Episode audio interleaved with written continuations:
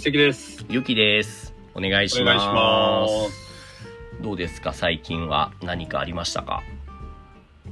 いきなりこんなこと聞いたら答えらんないですよね。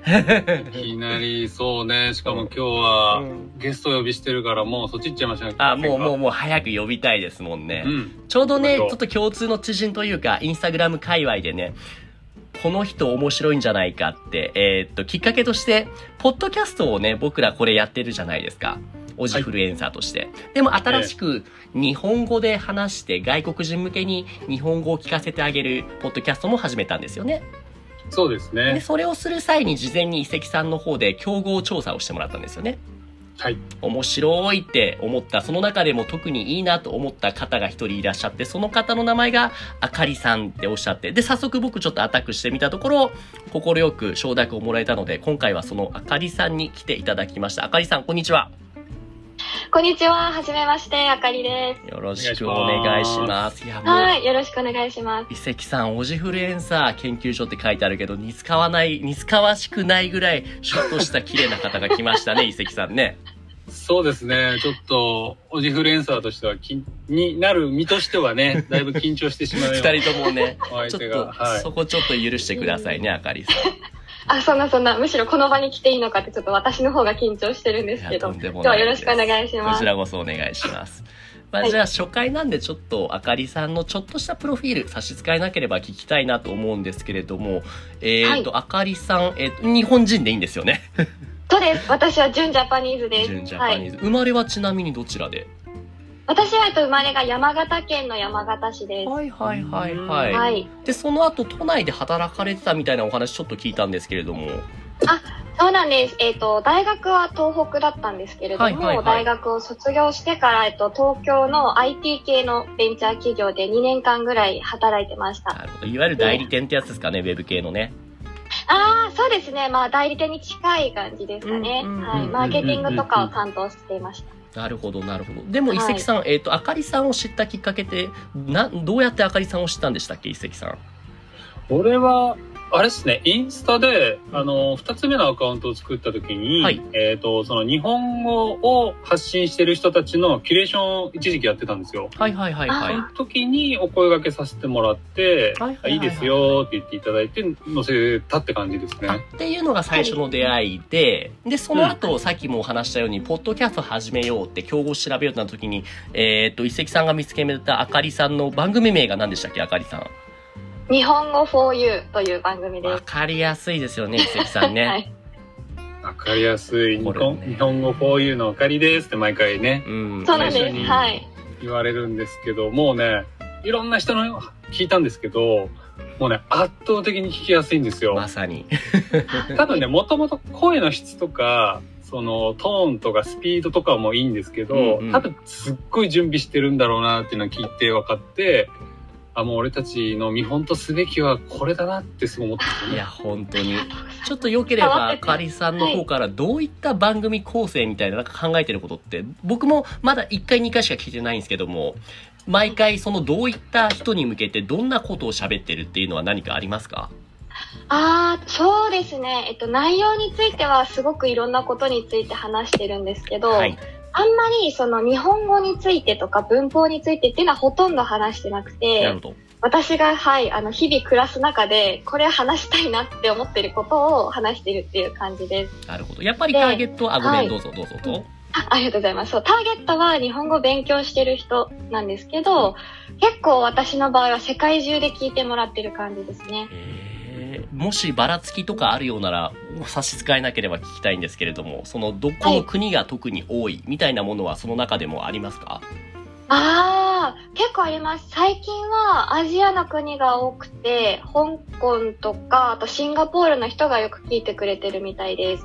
他にはやっぱりアメリカとか、あと日本に住んでる外国人の方にも聞いてもらってますね。理想的ですね遺跡さんねうん、本当うに。んしかもね、トピックもね、なんかちょうどいいんですよ。あちょうどあ、ちょどそううですか？、なんて言うんだろう。先日お話しされてたのが、最近なんかこう、ネットフリックスとか、いろんなものが出てきて、すごい便利になりましたよね。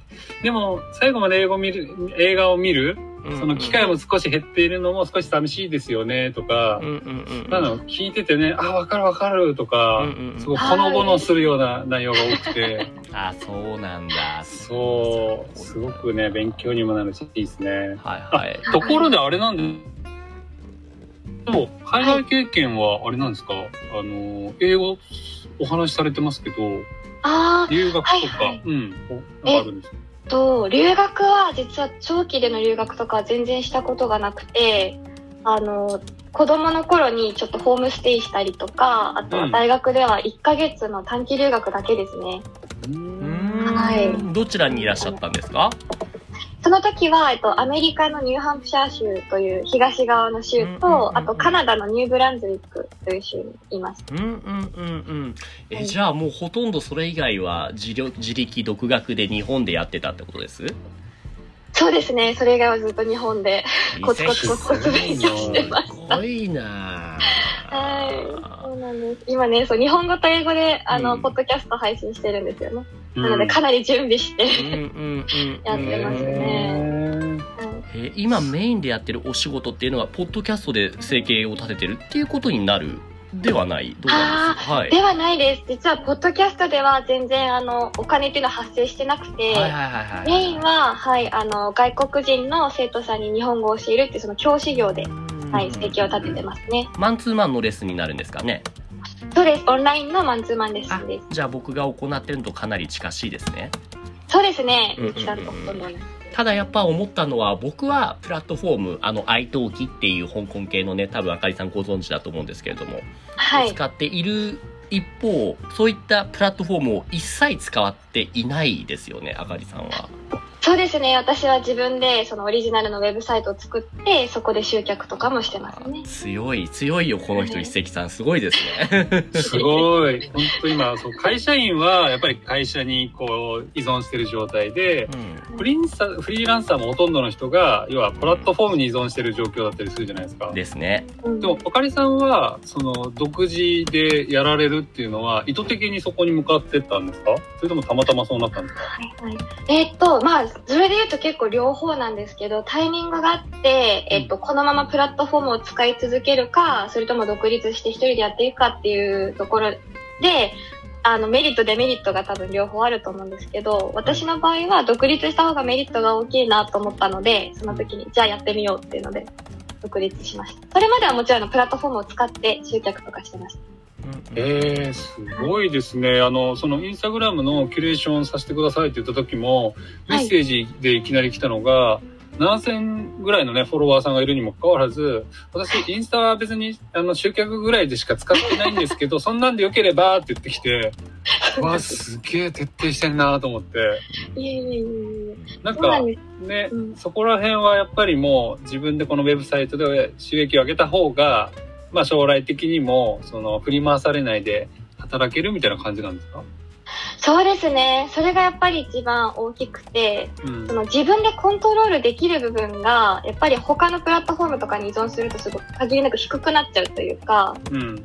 そうなので、自分でウェブサイトを作ったら、例えば、まあ私の場合お客さんが、えっ、と、外国人の生徒さんなんですけど、お客さんを選べるとか、うん自分の勤務形態を選べるとか、すごくそういう、自分でコントロールできる部分が大きいっていうのがかなりいいな。いやその働き方が最高ですよね。縛られない働き方って最高ですよね、うん。もちろんね、大変なこともいろいろ皆さんフリーランスであると思うんですけど、うん。はいはい。えじゃあ今後もこれを続けるあるいは何かこうなっていきたいみたいなビジョンというかな具体的な目標はあったりするんです？